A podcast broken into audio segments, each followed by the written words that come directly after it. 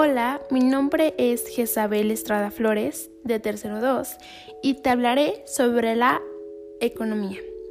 Bueno, pues la economía surge desde que el hombre requiere una necesidad y de esta manera se cubre con producir y crear cosas como son los bienes y servicios que actualmente poseemos. De esta manera podemos decir que la economía es una ciencia que administra y hace un conjunto de bienes que se integran en la riqueza. Además, estudia todo lo que tiene que ver con los recursos, la producción de bienes, así como también su consumo para cubrir las necesidades humanas mediante el empleo de bienes escasos. Esta se clasifica en tres, según su objetivo, que está dividida en dos, la economía positiva y la economía normativa. La economía positiva ofrece variedad de explicaciones, ya sean objetivas o científicas, sobre un funcionamiento económico. Por ejemplo, una frase de economía positiva es, los doctores ganan más que los agricultores.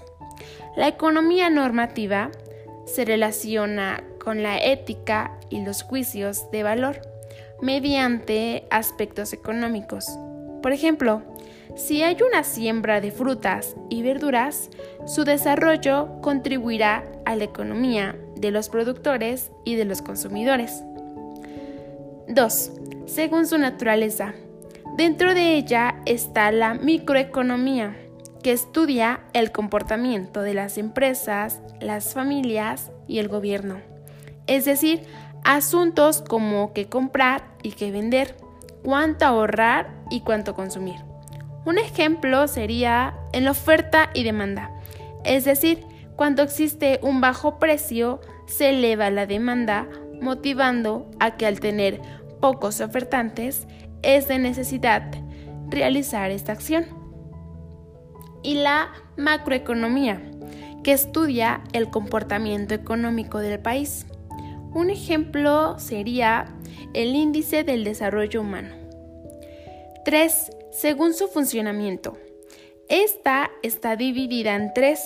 La primera se le denomina dirigida, que se refiere a un sistema económico en el cual las decisiones sobre, los, sobre las producciones de bienes y servicios se dejan a manos del gobierno. Un ejemplo es cuando el gobierno controla un 60% de las empresas estatales. La segunda se llama economía mixta, que hace referencia a un sistema económico que recurre al mercado para asignar sus recursos, pero el Estado está ahí para regular su funcionamiento.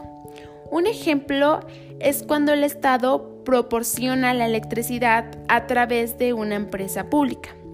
Y por último, es la economía del mercado, que facilita la producción y el consumo de los bienes y servicios mediante la oferta y la demanda.